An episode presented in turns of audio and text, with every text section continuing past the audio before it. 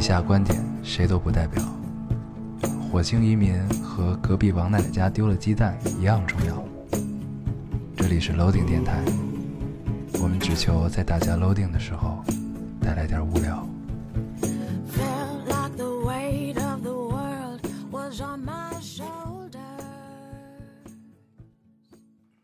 大家好，欢迎收听 loading radio。我是老高，我是原偶。嗯，这个新的一期又跟大家见面了啊，有趣有趣有趣。对，真的非常高兴。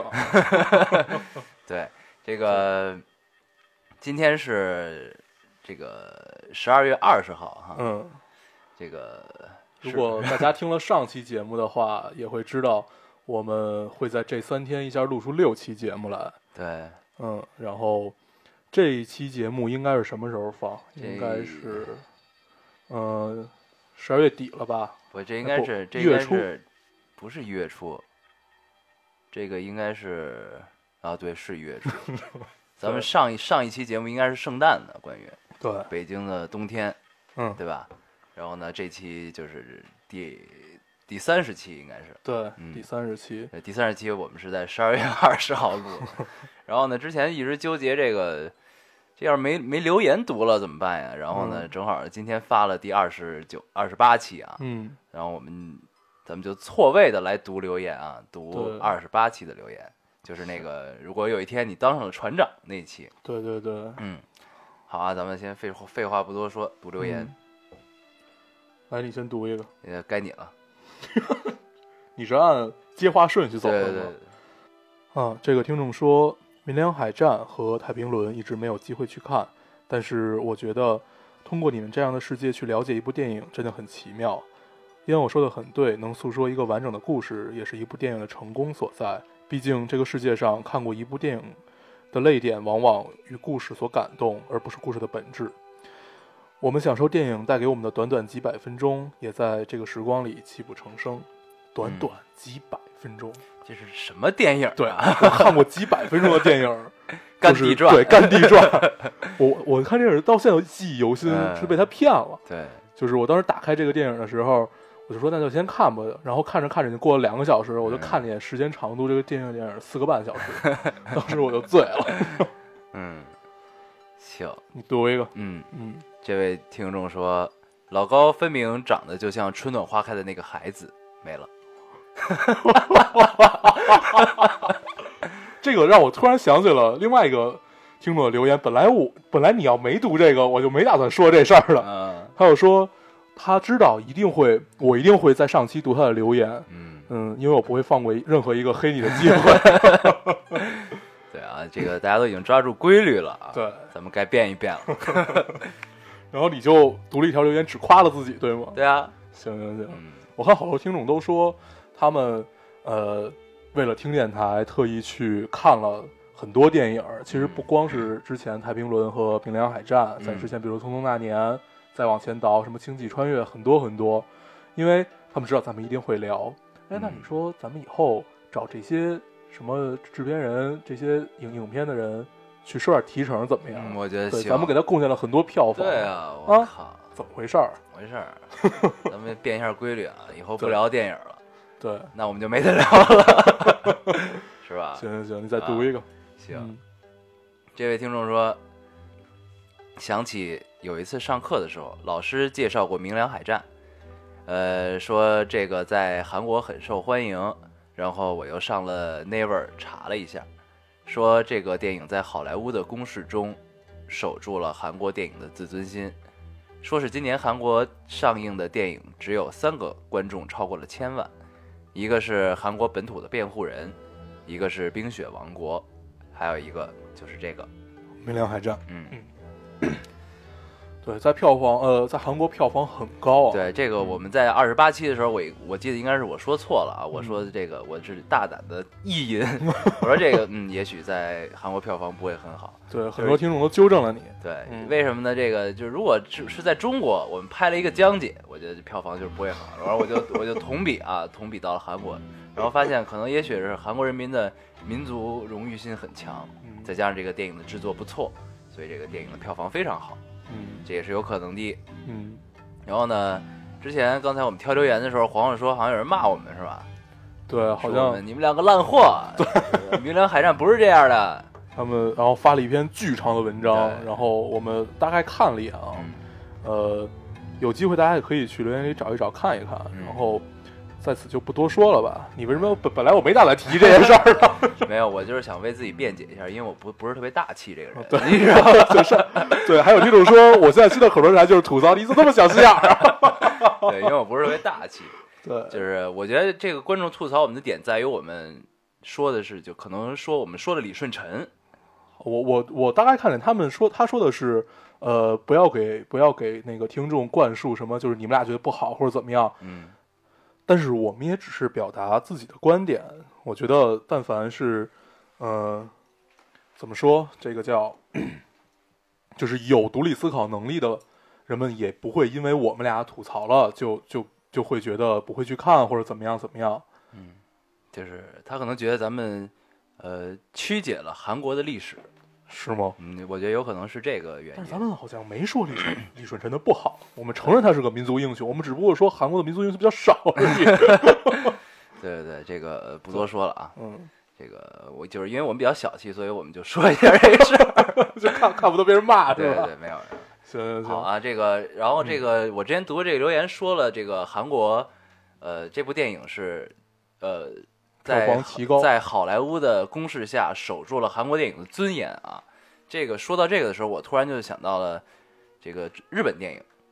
嗯，其实韩国电影确实是不错的，因为这个，呃，韩国电影超过中国，我之前说过不止十五年啊，我觉得应该是不止二十年了。现在 我这种感觉，对，对，所以就是，呃，但是韩国电影我没有仔细的去去看过它是一个怎么发展的过程，然后好像就是突然间大家都觉醒了，就是觉得操，我要牛逼，我要我要我要赶超好莱坞，然后呢，然后他们就国家出了一个什么政策，然后去扶植这个电影电影行业，然后就嗯真正就开始在近几年开始真是蓬勃发展了啊，韩国电影。然后呢，说到这个守住了在好莱坞大片的攻势下守住了尊严这个事儿，其实我让我想到日本电影。日本电影一开始呢，它萧条了很多很多年，就是在好莱坞大片的攻势下，基本上没有在日本没有人去看日本的本土电影，在那个时候。然后这个时候呢，这个日本人觉得不行啊，怎么能这样呢？这个我们的民族尊严何在？我们日本的电影工业的尊严何在？然后呢，这个时候日本的电视台站了出来，对他们以武士道的精神站了出来。对，日本的电视台站了出来，然后呢，这个做了一些自制剧啊，就是比如说他们电视台在电视上播的畅销电视剧，拍成了电影儿，然后呢，电视台自己有班底、有资源，乱七八糟的，然后他们自己去拍电影。然后呢，这个模式其实我就是看到最近的一些电视台做的电影，我恍然间就看到了这个日本之前的这个模式啊，只是咱们做的可能没有人家好，比如说这个嗯。什么《爸爸去哪儿》电影版，哦，我一直不太理解，就是这种综艺节目改编成电影，它的意义何在？对这个就不太理解，就是但是咱们这这其实是这个性质相似，就是嗯。电视台出来，嗯。然后我们去拍一个电影，但是呢，人家是拿这个拍的正经的是故事，嗯，是电视剧的剧本的，因为我我也没看过，就是比如说你说《爸爸去哪儿》，或者呃，就是由综艺节目改编成的电影啊，所以就是咱们可能也没有资格去评论它好与坏，嗯。但是确实想象不出来，嗯，就是这个电影会变成什么样子。对，嗯，然后呢，这这个跟日本电视台这个还不太一样，但是呢，我觉得这个有相似之处啊，对，我觉得咱们可以再多说一点韩国电影啊。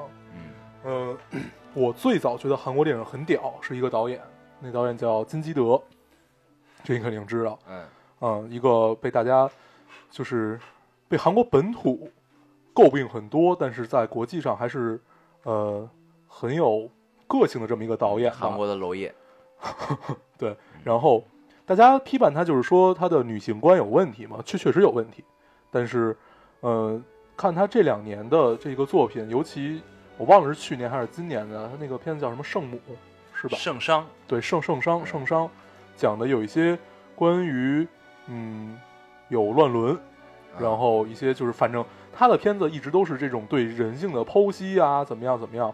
我一直觉得日本电影和韩国电影最大的区别就在于，韩国电影是剖析人性，就是各种分析，嗯然后日本电影是去挖掘，嗯也就是去挖掘人性，这是完全不一样的。嗯就是如果细推销这两个是完全不一样的。嗯，然后现在韩国电影，呃，大部分都是走了这个去把人性怎么样怎么样怎么样的这种去刻画它、去分析它这这条道路，嗯然后，所以它可能在咱们看起来很厉害，嗯嗯，确实超过中国很多年，嗯嗯，我觉得主要是因为人踏实吧，踏踏实实拍电影，嗯，然后好好想一件事儿，不我是觉得这个，反正你看一个国家的电影水平，你不能看他的牛逼导演的电影水平，你就是看他最普通的这个你谁都不认识的导演拍了一个商业片儿，你就嗯。看人家的商业片儿的水平，跟你的商业片儿的水平一比，你就知道这个国家电影水平的高低了。嗯，《雪国列车》算不算商业片雪国列车不算，雪国列车其其实还不算实验的一种电影，我觉得。嗯，嗯，但是其实它的制作 它制作类似于商业片儿，但是对其实它拍出来这个感觉，我觉得还是不太不算，对，嗯反正就是看商业片儿，比如说什么《我的 P.S. 情人》，嗯，然后这个呃《阳光姐妹淘》这种。呃，《夺宝联盟》啊，哎我特别喜欢《夺宝联盟》这这个电影，对，对，所以就是，反正真的差距很大。然后我记得嗯我看过一篇文章，然后就是一个中国呃工作者去问这个电影工作者，对电影工作者去问韩国的电影工作者，说你们的电影怎么这么这么厉害啊什么的，嗯。然后你们就是什么跟中国怎么比什么的，然后人家说了一句哦，我一般不跟不跟中国比，说的太有道理，对，就是反正就是嗯，追赶的对象不一样，那可能对吧？对，呃，给自己立的标准不一样，嗯，嗯嗯。那他跟谁比？他说了吗？他一直跟好莱坞比啊，一直跟美啊国比，行嗯，然后确实是包括这个之前就是分分级比较大，就特别喜欢的什么韩韩剧《来自星星的你》啊，什么《继承者们》呀之类的，这个呃两极分化比较严重吧，可能就是不太喜欢韩流的这些人呢，他就不太喜欢这个这种剧，因为也不看，嗯比如说你，嗯对吧？然后呢，我是属于中间类型的，就是我是都看，我什么都看。嗯然后呢，我去看了一下他们的纪录片儿，就是这个背后花絮什么的。嗯我也不是说想知道怎么样，然后就看到人家在拍一个简单的这个移动中的镜头的时候，有轨道，嗯然后呢，每个人头顶上的轮廓光，底下的拖板，人在移动中的时候都是有人拖着跟着走对，的。这是工业很成熟，这是最简单的一个，就是你认真对待一个拍摄拍摄场景的这么一个工作态度。嗯就是你你国内电视剧可能有大制作是有，但是基本上是没有的。就是对你要走啊，你就你就走吧，嗯，就这样的。然后对这个机位就跟着你走就完了。我觉得这是一个代表了他们这个，只不过说他们电影工业非常成熟，嗯然后一切大家都是很按部就班的，嗯然后也算是一个流水线吧。就这样，他按这个套路出来，一定不会次。这不嗯是这个是一个基本态度的问题，就是你想改变你你可能不如人家的地方，那你就得从最基本的做起。对，那从剧组里的每一个人，嗯然后他的工作态度，嗯，嗯，行，好啊，这个咱们前面说了这个 十几分钟废话啊，这个弥补了没有读很多留言的遗憾。对，然后有点大发。咱们这个正式进入这一期的主题啊，这期叫只差一步的一步之遥。对，嗯一步之遥，我们俩看了两遍。对，然后呃，刚刚又看了一遍。嗯然后，嗯，其实我对这个电影儿怎么说呢？反正我还是非常喜欢，真的是非常喜欢的。嗯但是我实在不理解它为什么是三 D。呃，这个我我看到了一个解释啊嗯啊，这个据说是这个姜导演对他的一个偶像的致敬啊，是这个叫马丁斯科塞斯，马丁斯科塞斯是这个二零一一年拍过那个《雨果》，对对，这电影我巨喜欢。对，《雨果》确实不错。对然后呢，这个是他的偶像之一。嗯然后呢，这部《一步之遥》的三 D 的技术团队就是来自雨果的，嗯，所以这是一种致敬。对，对，然后其实我也不太理解为什么他变成三 D 的，就是看的真的太累了。咱咱们待会儿再说，就是呃，影片里其他的致敬啊。嗯，咱们先说说这个三 D 的事儿。那我看过一篇文章，就是他呃简述了吧，就是我我我我我当时具体我忘了，反正他简述了，就是你拍二 D 电影和三 D 电影是完全不一样的，嗯你的逻辑就不应该是二 D 这么照搬过来的。嗯，但是姜文其实这个三 D 看得很累，嗯就是反正一一步之遥这个三 D 确实看得很累。如果它不是中文的，它要是如果是英文的，然后母语又不是英文的话，如果你一边看字幕，再一边看这个电影，我觉得根本看不了。嗯对，因为它叙事太快了，而且呃，姜文的所有所有所有的片子，它的呃台词都是高强度的，嗯而且是对冲力很强的这种。嗯，然后他把二 D 的这个直搬过来之后，没有给人接受时间，因为大家从二 D 走向三 D 这个接受程度其实还没有那么好，而且三 D 是有一个接受过程的，就是你在看电影的时候也有一个接受过程，是慢慢去跟着剧情走，怎么样怎么样。他如果按二 D 的逻辑去拍的话，三 D 会看着很累，而且非常影非常影响观影。是吗？反正我我有这个感觉我，不我不太理解啊，就是这个二 D 变三 D，就是你如果是从头就是一个三 D 电影拍的，而不而不是后期做成三 D 的话，嗯，这个那应该是以什么逻辑拍三 D？就是它会慢一点儿，它的第一，它镜头切换不会有这么快，嗯，然后蒙蒙太奇不会有这么这么频繁这么多，嗯然后它的台词强度是有一个缓冲时间的，可以强，但是要在三 D 状态下强，不能在二 D 状态下强，嗯，就是它得有一个缓和，就是有一个中间区。对这个人眼接受程度的照顾是吗？就是因为你不光是人眼就是你你的太快，所以你人眼对对对，你的观影，呃，怎么说？观影体验吧。然后这篇文章整个讲的啊。都是一个，就是你从就是二 D 电影应该是一个什么样的逻逻辑，然后三 D 电影应该是一个什么样的逻辑，其实是完全不一样的。啊，嗯，哎很有意思我可以我可以到时候把这篇文章发给你，行，对，可以看看，很很逗很逗，他说的太有道理了都。行，嗯，反正我是一直不太理解啊，就是对。电影为什么要有三 D？对，就 是四 D 我可以理解，啊就是动不动往你脸上喷个水什么的，对，所以就是为什么诺兰这么对我的路子，就是这种感觉。就是我看我传统我一听说《星际穿越》，我第一反应就是压绝对三 D 的，嗯然后我一进去没给我眼镜儿，我靠，我太高兴了。对，然后对《星际穿越》整个电影只有最后一块用了用了一下绿布，嗯剩下都没有用过。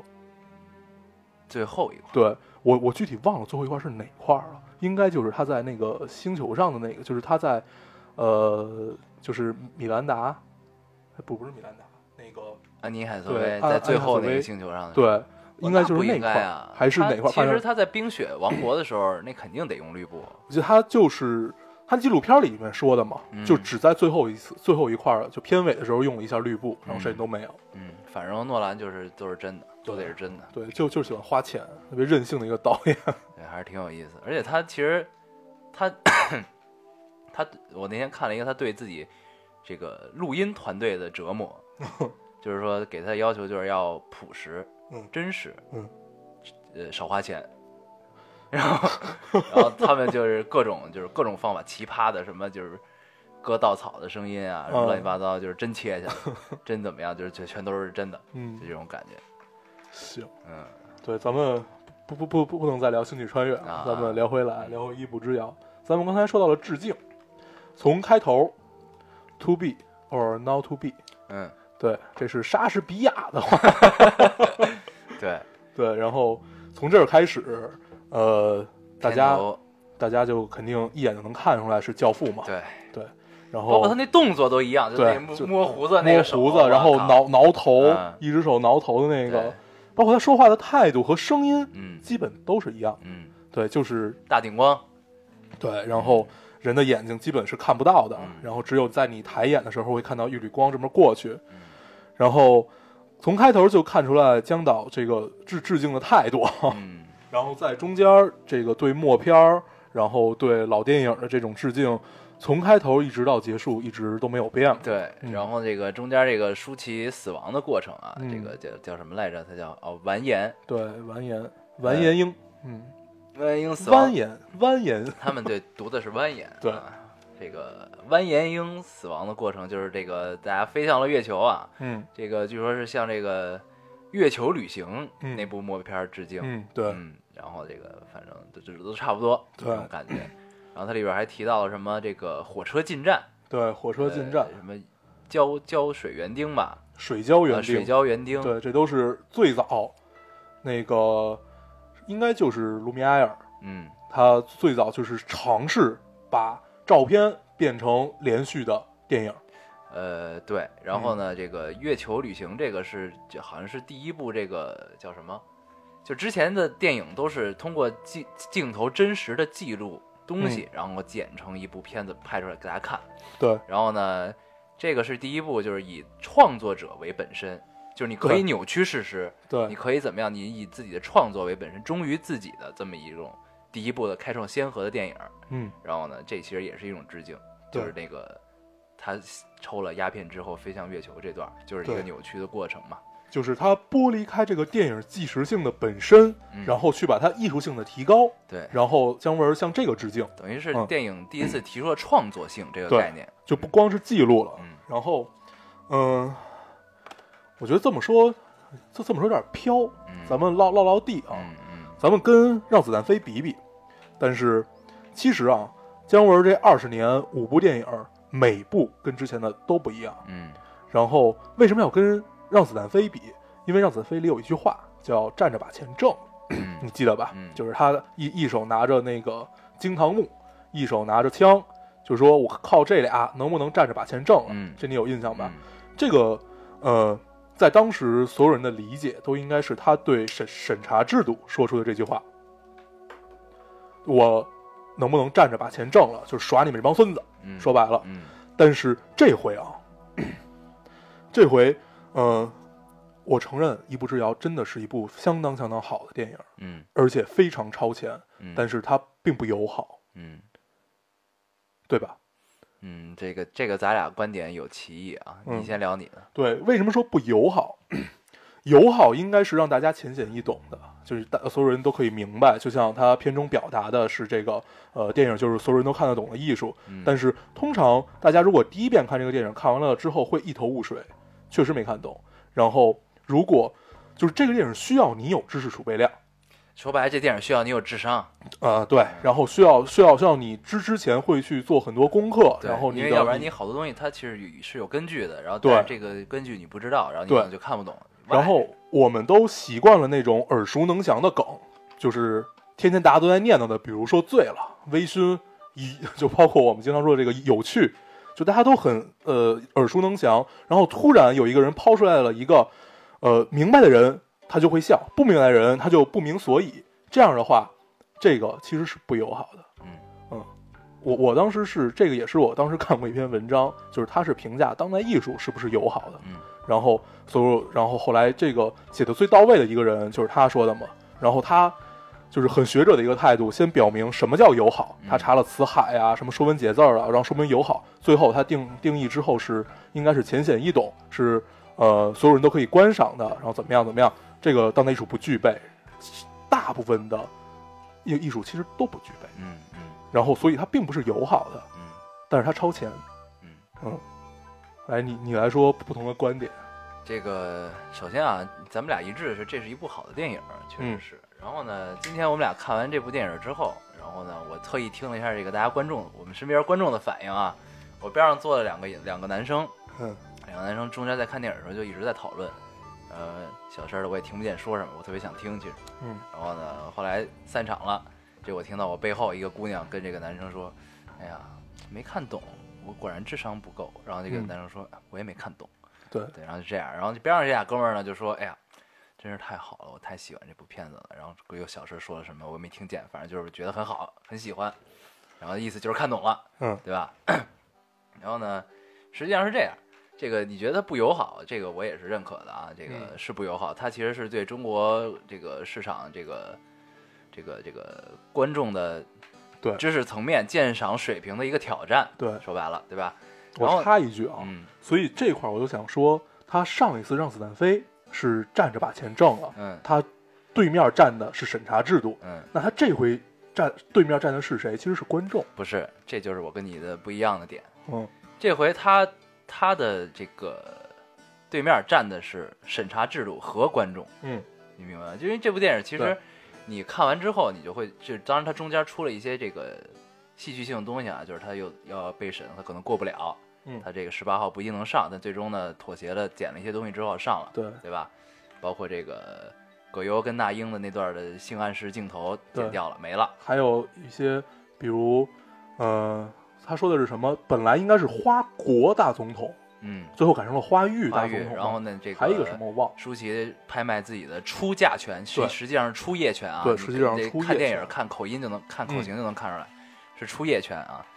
这个对，所以他对面站的是审查制度和观众。怎么说呢？其实这部电影你看下来之后，我会觉得其实很吃力，对，非常吃力不止观众吃力，导演自己也很吃力。嗯为什么？就是你，我看了一之前我在来来录这个节目之前，我看了一篇这个一个朋友发给我的洪晃的采访，新浪娱乐采访的他。嗯，然后呢，这个洪很晃晃，啊，嗯。洪晃是演这个里边这个马大年，呃，不是齐吴吴吴齐老师大年，对吴大年的老婆啊，大老婆就特胖的那个。对，然后呢，他就说这个姜导演就像是一个跑百米，然后呢，你跑百米呢，中间给你又放了好多石头，这嗯石头就是审查制度，嗯。放了一堆石头，然后呢，你磕磕绊绊的把这个百米跑完了，嗯。然后呢，端给你的这个东西，嗯。然后呢，保持了大大致的原意，嗯。然后呢，然后就会有人站出来说这个，哎呦，你这百米不好跑，怎么就跑成这样了？嗯。然后你还好意思给我们看，嗯。还好意思告诉我你的成绩？嗯。然后呢，对，但所以所以他面对的其实就是审查制度和观众两个东西的挑战。对，然后呢，还有一个之前就是吐槽我说老爷，呃，吐槽我说这个《匆匆那年》说的太狠的一个朋友啊，他看完《一步之遥》之后跟我交流了一下，他说了一个特别可悲的事情，他就是觉得这个中国观众呢，一直是这个希望期待的是一个接地气的一个大家能看懂的这么一个东西，然后呢，一直都是亲亲国外进口大片儿，嗯就是大片儿好，大片儿就都是好的，嗯都是这个水平高的。嗯然后呢，当我们本土的电影真正端出来了一个水平够高的电影的时候，你反而不买账了，对，这是特别可悲的这是一。件很可悲的事情啊。呃，但是这个可悲也不能全赖观众。嗯这个电影儿我不知道啊，但是我大胆意淫一下，嗯它放到美国，放到欧洲，嗯也不一定有多少人看得懂。相反，倒是中国人，倒是咱们能看懂一些它的隐喻。嗯嗯所以这是为什么是这样的呢？因为审查制度的存在。对就如果没有了审查制度，那他的表达就可以有自己就就更自如，更圆了。你也不用更隐晦，通过歌舞片儿这种东西来表达，对吧？对就歌舞桥段，嗯然后呢，这个可能大家就理解的更容易一些。嗯，所以就是，嗯，呃，咱们这节目如果这么聊，对，播得出去我？我我觉得不能再聊审查制度这件事儿了。咱播得出去我刚才吗？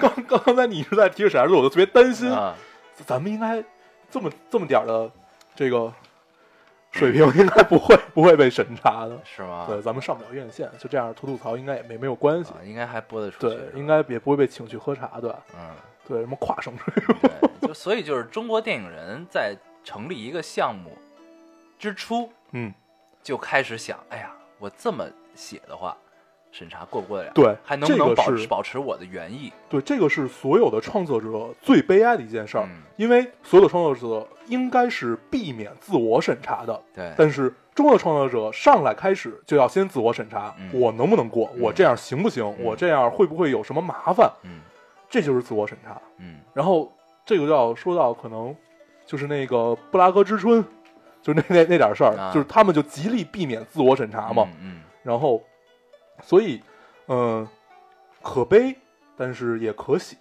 就是他们看看他们能到底玩成什么样，嗯嗯，能让你有多大的思考空间，我觉得还是挺好玩的一件事儿。对。嗯，但是这个真的是还是挺挺蛋疼的啊，就是，呃，因为其实作为一个导演，如果是姜姜导演的这个位置，嗯什么冯导演的位置，嗯这个老爷的位置是吧？他们拍电影可以自私，我可以为了我自己去拍一部电影，对，对。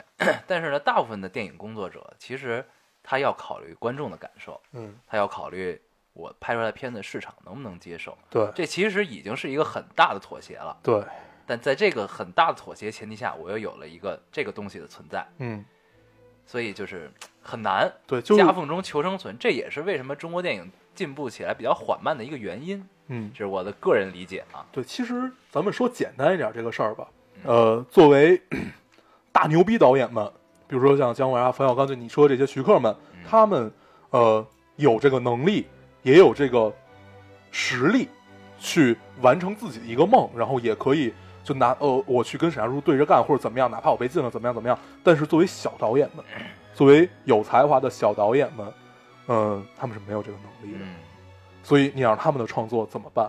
其实我一直觉得，呃，审查制度真正毙掉的不是大导演，嗯真的不是大导演们，嗯是这是这帮嗯还没有出头，但是才华横溢的小导演们。对，所以，呃，我们一直在讨论这个审查制度啊，其实，那就那就说了吧，我我一直有一个愿景，嗯，就是其实审查制度可以存在，嗯，哪怕它变成分级也行啊。对，就是一直在讨论分对，就是跟国外学嘛，嗯我有一个分级制度，什么 B 级片、二级片这种，嗯其实也可以。嗯我觉得这是比较比较靠谱，因为确实十八岁以下，比如青少年们不太适合去看血腥暴力啊这种的，那分级就好了嘛。嗯嗯，我是觉得指日可待吧，这事儿。对，希望是指日可啊待。反正之前这个不是刚下了个什么什么通知嘛，就是小三儿不能上位，对吧？嗯不能有抽烟镜头之类的。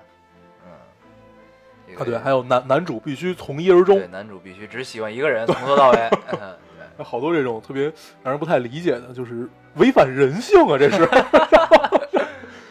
呃，这个哦行，这审查咱们就说到这儿了啊咱。们聊点多，这个不太好，不太好。咱们说回电影，说回电影。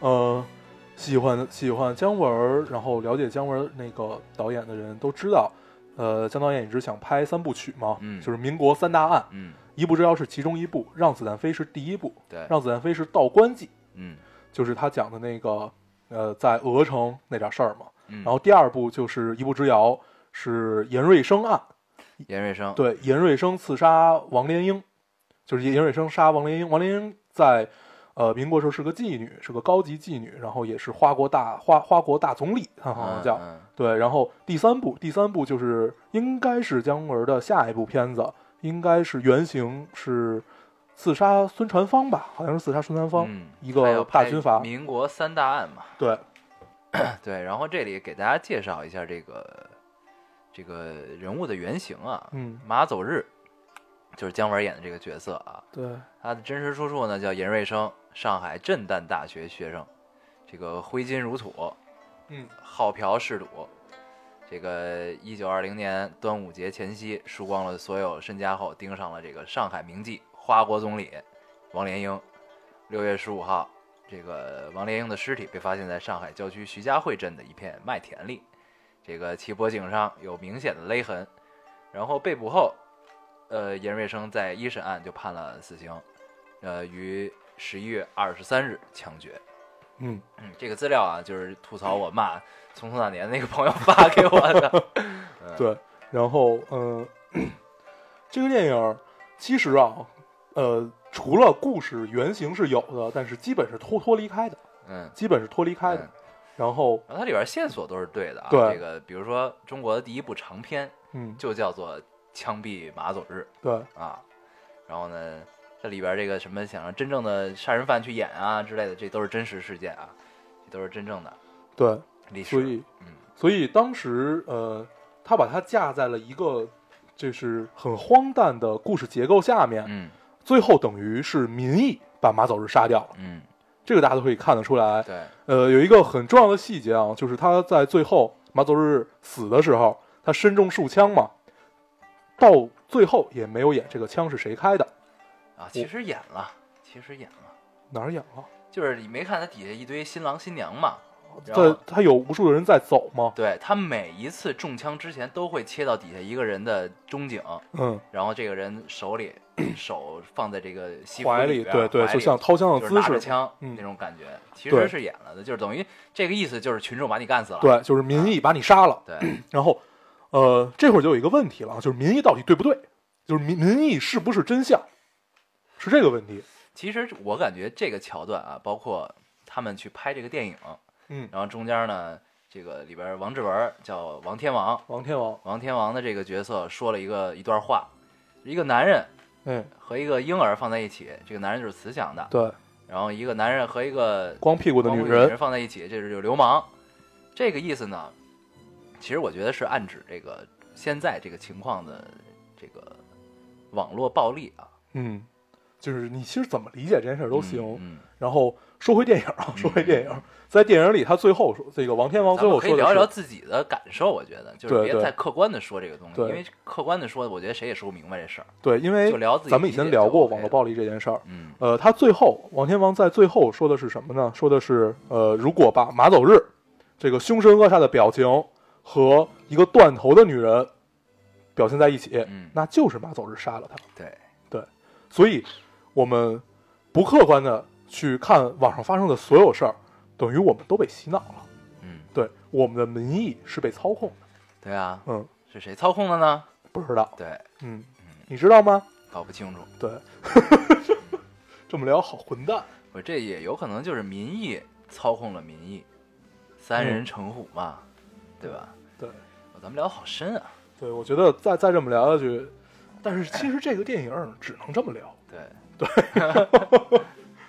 对，可能是我们太浅薄啊。对，然后这里这个我觉得可以提一个这个有意思的事儿啊，他这个花国选举其实就是选花魁嘛。对，我记得在第几期节第咱们第一次聊电影的时候，我就讲到过这个选花魁嘛，花榜的历史啊。就就聊柳如是的时候。对，对，花榜的来源呢，实际上就是这个呃影帝影后的前身。这个电影里其实也拍出来了，对。就是我们再办一个，就是电影上映的时候，我们嗯。再办一个跟这个花魁选举一样的，嗯。然后呢，那得换个名字啊，那就叫影帝影后吧。嗯，这个其实这也是一个有根据的啊，确实是这么演变过来，就从花魁对，花国的这个选举，然后逐渐演变成了这个影帝影后的选举。嗯嗯。它里面隐喻了很多啊，嗯。比如说像什么呃幕后黑手啊，然后这种暗箱操作，嗯。它隐喻了太多了。嗯。然后一下让观众接受起来，其实是挺难的。嗯就是大家还没有想明白上一个隐喻，就出来了下一个。通常导演都会把这把每一个隐喻拍成一部电影，嗯但是姜文是把所有隐喻加在一起了。嗯，嗯，其实还是很良心的，对，因为这个电影可以让你看很久，嗯，可读性非常高。对，嗯，反正每次姜文电影都不止看一遍两遍。对，这个还可以。嗯然后咱们可以说一下这个刚开始这个在花魁选举的过程中，对吧？就是哎这也叫花玉，花玉选举的过程中啊，嗯嗯这个，呃，你看出来了什么感觉吗？就是在选举的过程中，就荒诞啊，嗯，无厘头啊，对，然后咱们咱们聊聊自己的感受，嗯，看到了什么？就是荒诞啊，就是不管是人物的表情，嗯还有人物的动作，包括呃他的说话方式，嗯还有他的整个镜头感，嗯都是无比荒诞的。嗯嗯然后，其实这个荒诞背后，就所有的荒诞，嗯我们理解的所有荒诞背后的故事都是：第一，它很悲伤；嗯第二，它是非常强有力的，可以颠覆。我就不说是什么了，就是颠覆很多的。嗯，嗯呃，我看到的是比较具象的东西啊。我在整个的选举过程中，我看到两个东西。嗯第一是我看到了大跃进的影子。嗯嗯嗯嗯这个大跃进这个东西呢，这个我相信听众们在历史课本里也都学到过啊。这个全民炼钢，感应超美。对，就是这个大家这个呃自己骗自己的这么一个过程，是吧？啊，我就不多说了啊，这个这个反正自己自己体会，我是看到这个感觉。嗯，还有一个再有一个就是，呃，我看到了春节联欢晚会的影子。我还看到了感动中国的影子，就是最后赛呃赛金花上去的时候，赛金花也是有原型的，对，对，嗯。然后具体我忘了，反正也是民国一个呃很重要的高级妓女，呃，这里我我这个你可以补一下，你可以补呃一下，吐槽我骂聪聪那天的那个朋友 也给你发我资料里有啊，这嗯个。呃，这个赛二爷呢是这个晚清名妓赛金花的绰号，对，然后呢，这位名妓在这个这个关关关这个闭关的野野史中是这个床上救国的民族英雄。对，对，然后呢，就是他这个曾被传啊，在八国联军占领北京的时候，利用美色与智慧，成功劝说八国联军司令，这个叫瓦德西放下屠刀，而避免了北京进一步被屠城。嗯然后还有呢，什么野史称八国联军放弃让慈禧抵命，也与赛金花从中这个周旋不无关系啊，这都是野史。嗯，反正大概就是这个这个人是可以考证到的。对，然后呢，这里边这个演赛二爷的这个人，据说叫这个刘索拉，嗯是这个著名的音乐家、作家。嗯然后呢，就是来客串帮忙的。嗯然后呢，我看到我看到这个资料的时候，在联想到这个最后姜文在风车上那高台上说的时候，他特意提了一下赛尔爷。对，就赛二爷这个人究竟有没有，嗯我也不知道。嗯然后说什么他这个找到这个人去嗯演赛二爷的时候呢，他这个也是人家就是说这个忙我肯定来帮，但是我一分钱不收。嗯，然后我是觉得这是对刘索拉的一个感谢啊，对，这个然后还有其实一切都是一步之遥。嗯然后呃，可能大家看完这个电影觉得跟这个名字没有关系啊，嗯嗯但是其实无数的线索，你可以呃任意去解读这个名字。嗯我们呃再大胆的意淫一下啊，嗯就是确实也不知道姜文导演到底呃寓意的是哪个隐喻，说一步之遥，但是有很多，嗯比如说他如果按原型来算的话，王莲英就是那个舒淇这个角色，嗯完颜英对嗯，然后这是一步之遥嘛，嗯然后还有比如说呃马走日。嗯象飞田，嗯这个在象棋里，一个是走日，一个是走田，嗯有四个日，嗯 都是一步之遥，嗯然后最后的结果也都不一样。对，嗯，然后这个姜导演跟自己的媳妇儿周韵啊，嗯最后也是一步之遥。对，周韵 太美了，嗯在里面太美了。周韵很美。对，就第一次觉得她美是在《太阳照常升起》里嘛，然后这回是另外一个美。是嗯这个呃，接着接着一步之遥这个东西说啊，就是还是我之前看的洪晃的那篇采访，嗯，洪晃，嗯嗯，就是我觉得其实也是有道理，就是其实这这个这个片子出现，就是让大家这个不断的意淫去啊，对猜去吧，对就，这种感觉啊。嗯他说一步之遥就是大家其实离疯狂只有一步之遥，嗯就这种感觉，就是这个他一直认为这个姜导演的作品就是一个社会评论的作品，对，对然后呢里边隐喻就是是一个格局很大的这么一个存在，就是他看到的是对社会的，想让这个观影的人知道我们现在所处的是一个什么样的社会，对，是一个我们处在一个什么状况。嗯然后呢，这里边一步之遥，大家离疯狂只有一步之遥，就是其实大家都在瞎折腾，对，为了钱，有了钱就为了名，比如嗯说这个文章演的这个五七，对吧？嗯有钱为了名，为了挣回脸，对，这个就开始瞎折腾。嗯，然后就是他想变成一个贵族嘛，其实说白，就是从 new 变成 old。嗯嗯，然后这个马走日呢，这个办了这个花玉选举，有了名儿，有了钱，但是呢，你就差一步娶一漂亮媳妇儿，嗯就过日子呗，对吧？非不，对，就是特别恐婚。对，舒淇要跟他在一起不，然后呢，周韵五六要跟他在一起，大帅的闺女不，嗯对吧？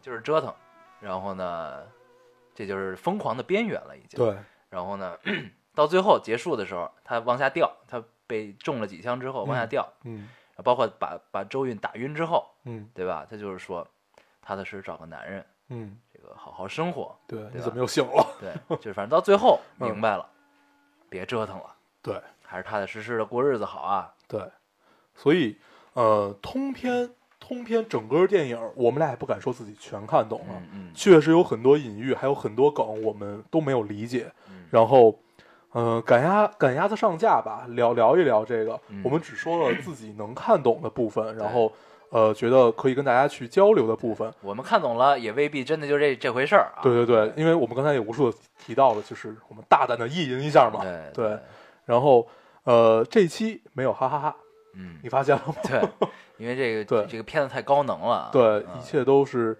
其实，如果如果我刚才想了一下，咱们俩聊天这个过程，嗯还是挺激烈的，嗯，真是挺激烈的。嗯可能不是这种争吵的激烈，嗯是那种表达欲的激烈。嗯嗯然后，其实跟这个电影也一样，嗯呃，姜文的表达欲太高了，非常非常高。然后，呃，我我还是觉得，确实，你看一遍看两遍都不足以把这个电影能看的让你想很多。嗯然后，但是真的把所有东西杂糅在一部电影里面，真的好吗？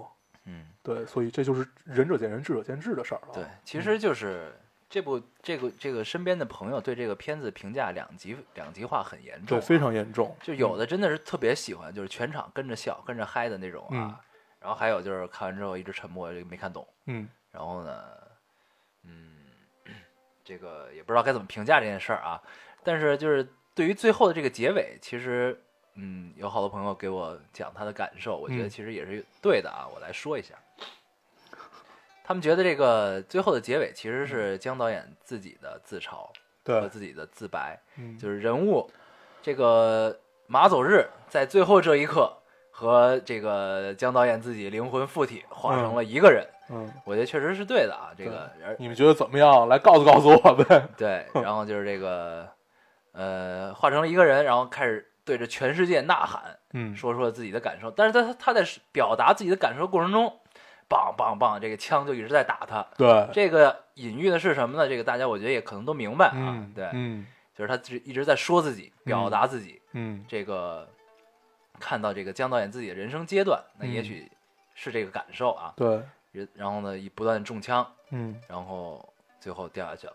嗯嗯，然后，但是他掉下去的时候，其实最后那句话还是我觉得还是挺温暖的，对，就是就是通整个电影真是相当温暖，尤其在最后的时候，嗯，他尽管被民意所杀，对，这个是我们承认的，对吧？尽管被民意所杀，但是最后还是希望大家伙儿告诉他五六最后怎么样了。所以到最后其实是嗯对他自己媳妇儿的致敬，对，对吧？说的有道理，啊就是还是希望最后大，其实说白了就是他希望最后大大家告诉他这个世界有没有像他描述的这样变得无比荒诞，然后还是一切都归于平静，大家大家踏踏实实过日子。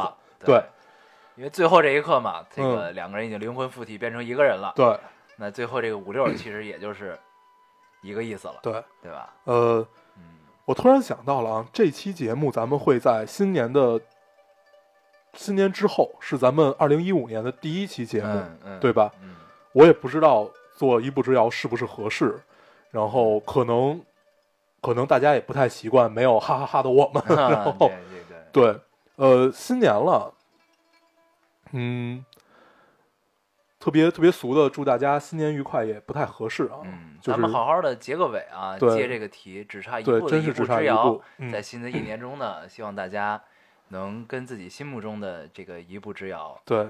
更近一些，对，是吧？然后希望大家也可以，嗯、把这一步走完，嗯然后看看山的那头到底是什么，嗯是像王家卫描述的，还是山，还是柳暗花明？嗯哎，所以在新的一年中呢，这个大家究竟是踏踏实实过日子呢，找个男人 这个 好好过日子呢，还是嗯，不断的在折腾呢？对，还是不断的变得变变得癫狂，嗯嗯，呃，都是好事儿。嗯，对我还是觉得人生能多经历就多经历，生命在于折腾。对你能多去日拥抱生活，然后去呃怎么说 fuck the world，嗯，然后这个还是分 还是分阶段啊。这个江导演也是折腾过之后，我觉得哎呀，我还是踏实过日子比较好，对这种感觉啊。但是一步一步往前走，嗯一步之遥永远在下一步。嗯，嗯，好，行，那我们这期节目就这大样大，概就这样。嗯，好，谢谢大家收听。哎，不对，我们还要说一下怎么找到我们哈，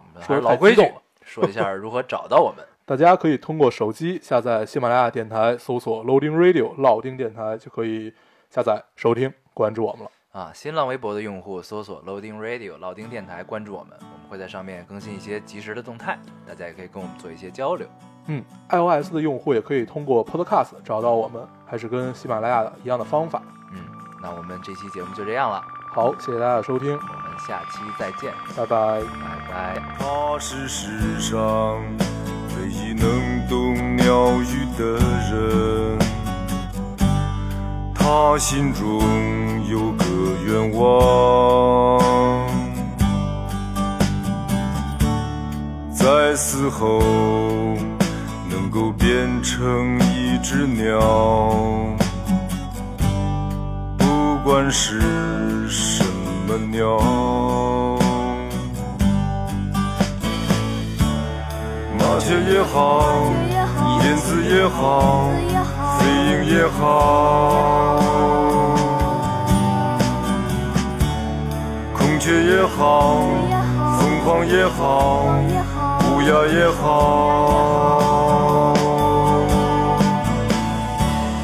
他每天得非常快乐。因为他懂鸟的语言。有人曾走过他的窗前，听见他还唱歌呢。滑雪也好燕子也好飞鹰也好孔雀也好凤凰也好乌鸦也好。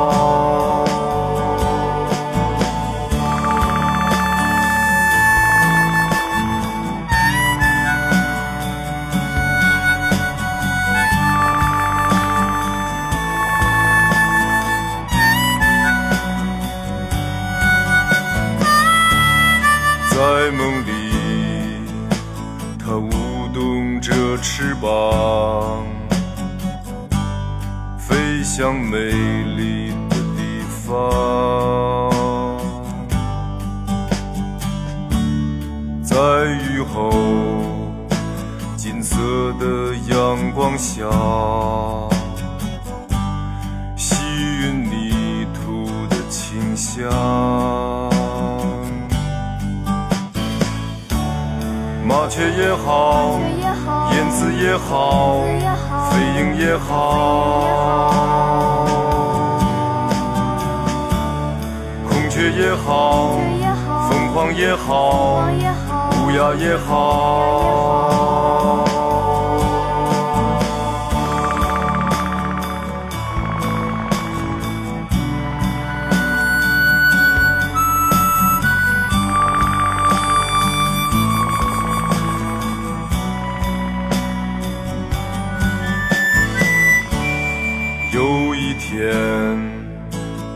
的羽毛飞舞，夕阳染红大地，鸟儿们换成另外一种语言，至今没人能懂。